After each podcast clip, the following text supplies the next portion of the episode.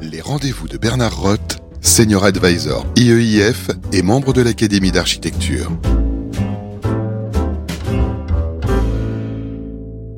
Nous retrouvons avec plaisir Alban Gaspard, qui, je le rappelle, pour les auditeurs qui auraient, qui n'auraient pas écouté, nous auraient pas écouté il y a 15 jours et qui évidemment vont se précipiter sur le podcast, ce n'est pas perdu, qui, donc, je le rappelle, anime le secteur prospectif du bâtiment et de l'immobilier de l'ADEME, l'agence de la transition écologique.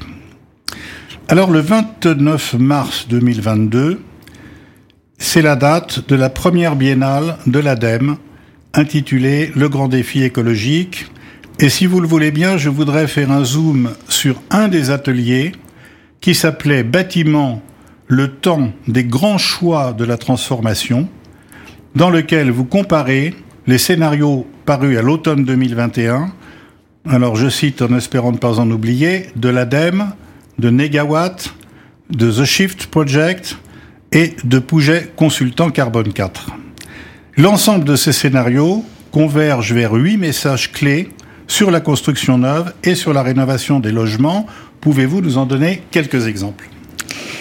Oui, bonjour à tous. Alors le, travail qu'on a fait avec les autres scénaristes, c'est de s'interroger sur les points communs de nos scénarios, puisque au-delà des différences, on s'est rendu compte qu'il y avait quand même un certain nombre de points communs qu'il était intéressant de, de mettre en avant. Alors, on a dégagé un certain nombre de résultats sur le neuf, sur la rénovation. Sur le neuf, euh, un des résultats qui nous a frappé, euh, c'est le ralentissement démographique qui est prévu par l'INSEE. On est en France, on sort d'une période de croissance démographique qui a fortement drivé la construction neuve. Il y a eu plusieurs drivers de la construction neuve sur ces 30 dernières années. Euh, le, euh, la croissance démographique, le desserrement des ménages, et puis le fait qu'on a métropolisé, c'est-à-dire qu'on a déplacé les endroits de, de, de vie. Et tout ça, ça a créé une demande pour du logement. Si on se projette euh, dans le futur, euh, ce que l'INSEE nous dit, c'est que la croissance démographique n'est plus une donnée sûre euh, à 2050. Et on peut avoir des, des scénarios de ralentissement, voire de baisse de la population française à 2050. Donc c'est une nouvelle donnée qui est extrêmement important d'avoir en tête, d'autant qu'elle s'ajoute au fait que, en termes de, de, de, divorcialité, de desserrement des ménages, on est arrivé à un taquet lié à la divorcialité. Ce qui va prendre le relais, c'est le vieillissement de la population, puisque quand on vieillit, on a plus tendance à vivre seul, mais euh, pas d'une ampleur comparable à ce qui s'est passé sur les 30 dernières années. Euh, alors, soit dit au passant, le lieu de vie des personnes âgées va vraiment être un, enjeu euh, aussi de transition écologique, puisqu'on sait que plus on vit vieux, bien évidemment en moyenne, hein, plus on a tendance à vivre seul dans des grands logements. Donc premier point, le ralentissement démographique. Ça, c'est un point que les acteurs de la construction neuve doivent vraiment avoir sur le radar parce que ça, change un petit peu la perspective qu'on avait sur ces 30 dernières années. Euh, deuxième point sur la construction neuve, tous les scénarios prévoient une baisse du volume de construction neuve, donc à la fois lié à ce ralentissement démographique, mais aussi en jouant sur d'autres euh, paramètres que sont le nombre de personnes par ménage, en se disant par exemple les personnes âgées, peut-être qu'elles n'auront pas envie euh, de vivre toutes seules dans des grands logements, euh, peut-être qu'elles préféreront euh, ne pas ressentir la, la solitude d'être seules dans un grand logement, qu'elles préféreront d'autres modes de vie qui sont encore à inventer, euh, et puis tout un tas de, de facteurs qui permettent de baisser le volume de la construction neuve et aussi d'en changer sa typologie avec sans doute moins de construction de maisons individuelles, plus de logements collectifs, la maison individuelle étant plus consommatrice d'espace, de ressources, etc.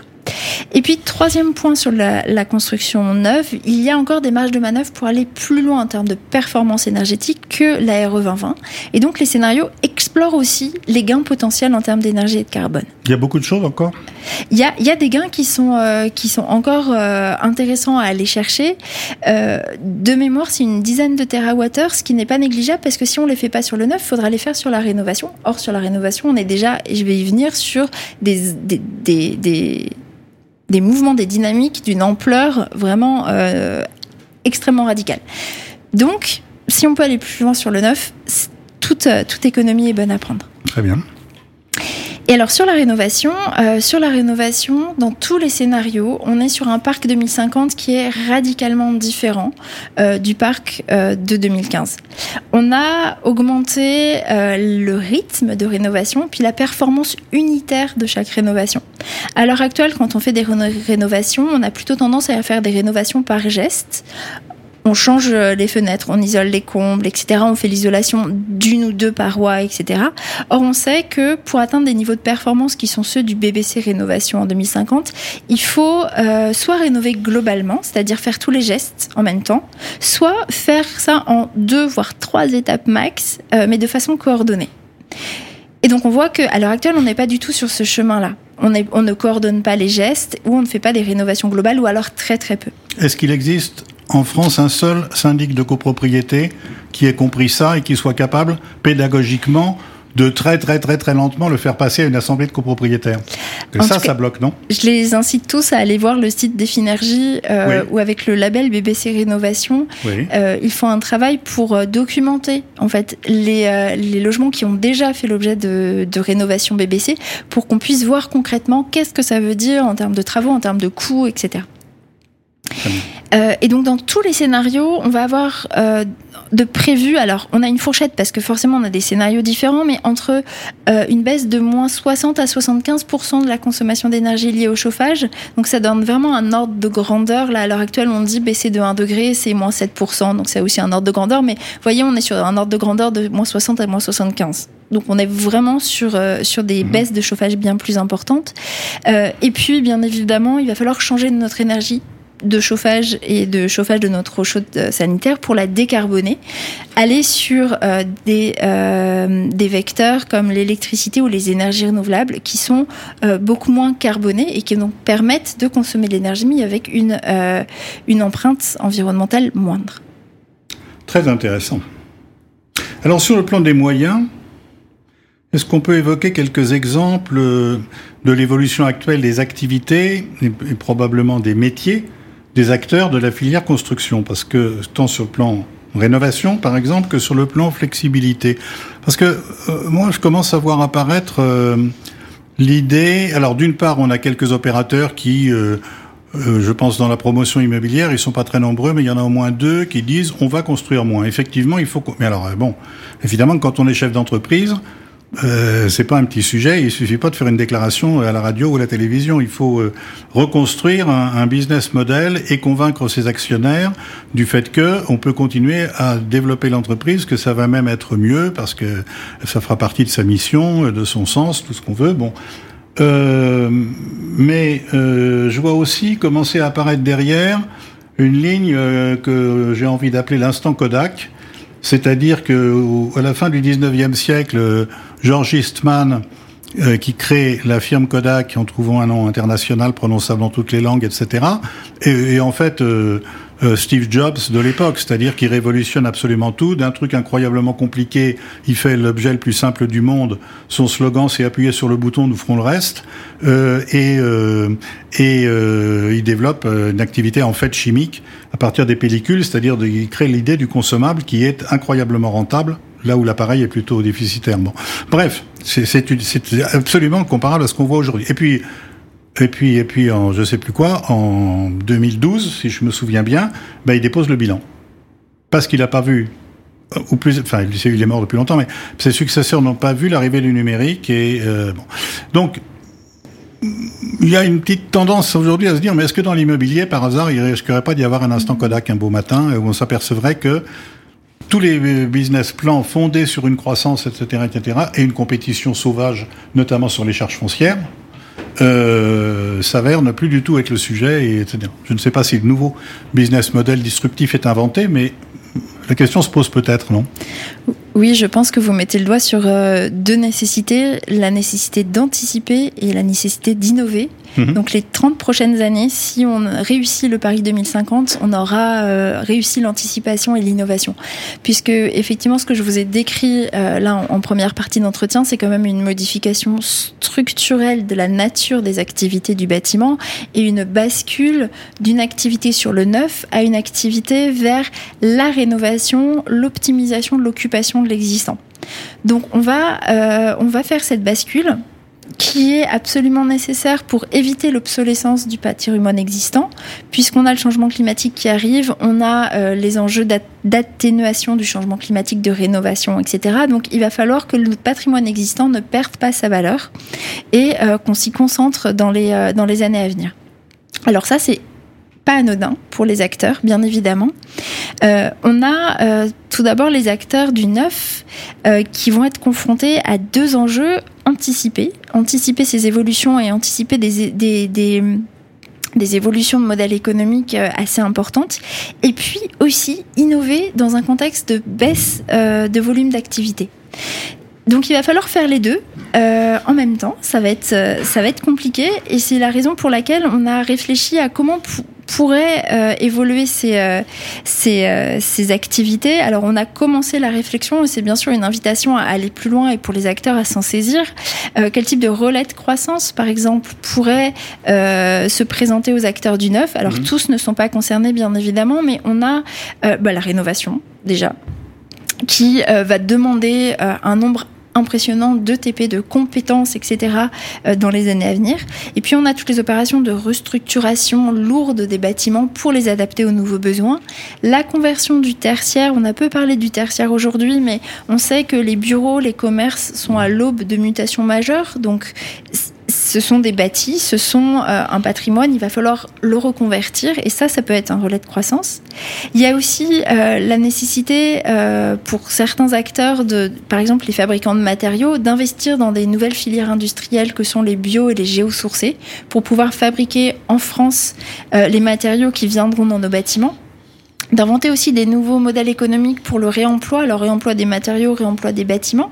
Et donc on voit euh, le bout de la chaîne, les gestionnaires de déchets, prendre euh, à 2050 un poids de plus en plus important dans la filière, en étant plus que gestionnaire de déchets, mais en étant plateforme de réemploi et en, fournissant un service à la filière. Donc on voit toute la filière, depuis les constructeurs, euh, les fabricants de matériaux, etc., les constructeurs de maisons individuelles, les promoteurs, les gestionnaires de déchets, tous vont être impactés et donc vont devoir euh, soit euh, se préparer à un développement de leur activité, soit à, rechercher des relais de croissance. Alors, c'est très intéressant par rapport à la construction, c'est très clair, on le voit, on le comprend. On est peut-être un tout petit peu moins avancé sur la piste de l'immobilier, qui est quand même d'une nature très différente, mais ce ne sont pas les problèmes juridiques qui manquent, copropriété, etc tiers de confiance, euh, bon. Et puis, euh, et puis, et puis le financement. Il faudrait peut-être aussi que ça puisse intéresser la finance verte. Très juste. Euh, pour les acteurs euh, de, l'immobilier, tout ce qui est gestion, maintenance, il y a aussi énormément de choses à, faire, à innover, à développer. Euh, alors comme toute innovation, généralement quand elle se développe, elle se développe dans une niche et puis il faut faire évoluer les cadres juridiques et puis et puis trouver de quoi financer ces innovations. Mais on peut on peut évoquer des nouveaux services, la mutualisation des espaces. Ça, ça va mhm. demander des innovations euh, dans tous les sens, et notamment en termes de contrats pour assurer la confiance dans, euh, dans la mutualisation de l'espace, etc. Le suivi des consommations, l'accompagnement euh, des travaux aussi. On sait que les travaux de rénovation, c'est à la fois de la, de la main-d'œuvre de travaux, mais aussi de la main-d'œuvre dans les services, l'accompagnement des propriétaires pour qu'ils puissent concevoir leur, leur programme de travaux, des services de financement pour qu'on puisse financer euh, les travaux au-delà des aides et des subventions. Il y a aussi des dispositifs de type tiers financement, etc. à mettre en place pour pouvoir trouver des solutions de financement. Donc on voit c'est bien toute la filière qui va vraiment être, euh, impactée par cette transition. Ça me donne envie de parler d'un dernier, plus exactement de vous demander de parler d'un dernier sujet qui est effectivement celui des occupants qu'on vient d'effleurer là, et puis des usages. Alors dans nos scénarios, on s'est amusé à faire des scénarios très différents en termes euh, d'usage et d'occupation. Alors quand on parle euh, des usages, on parle de quoi? On parle à peu près de deux choses. On parle de tout ce qui est euh occupation du logement, le nombre de mètres carrés par personne, etc. Ça on en a déjà parlé. Et puis on parle aussi de tout ce qui est, alors dans le jargon technique, ça s'appelle l'électricité spécifique, et dans le jargon non technique, c'est tout ce que vous branchez dans un logement, l'électroménager, l'éclairage euh, euh, votre ordinateur, etc. il y a deux enjeux sur, euh, sur ces consommations-là. Le premier, c'est le niveau de consommation d'électricité associée.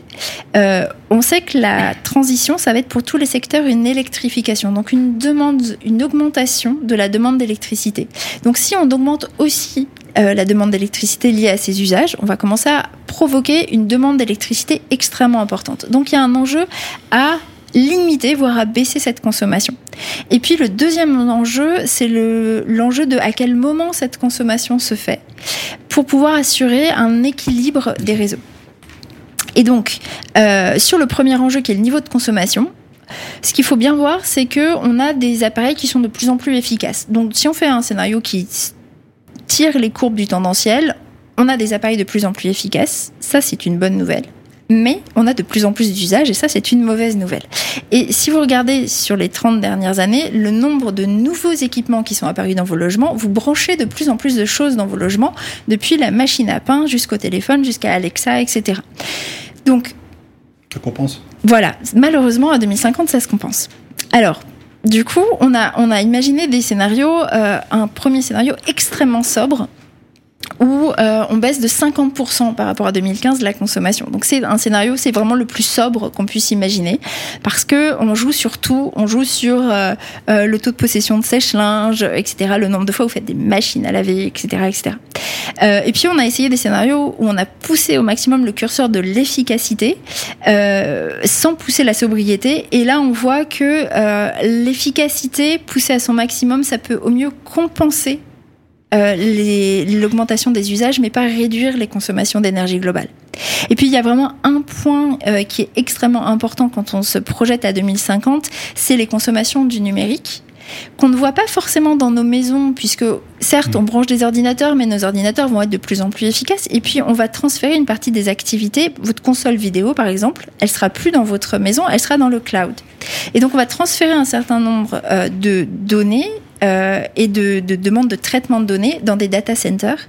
Et quand on, on tire les évolutions à 2050 d'un scénario tendanciel, on s'aperçoit qu'on est sur des, sur des consommations exponentielles des data centers. pour donner des chiffres, euh, on est à 3 TWh à peu près aujourd'hui, on pourra monter à 30 euh, en 2050.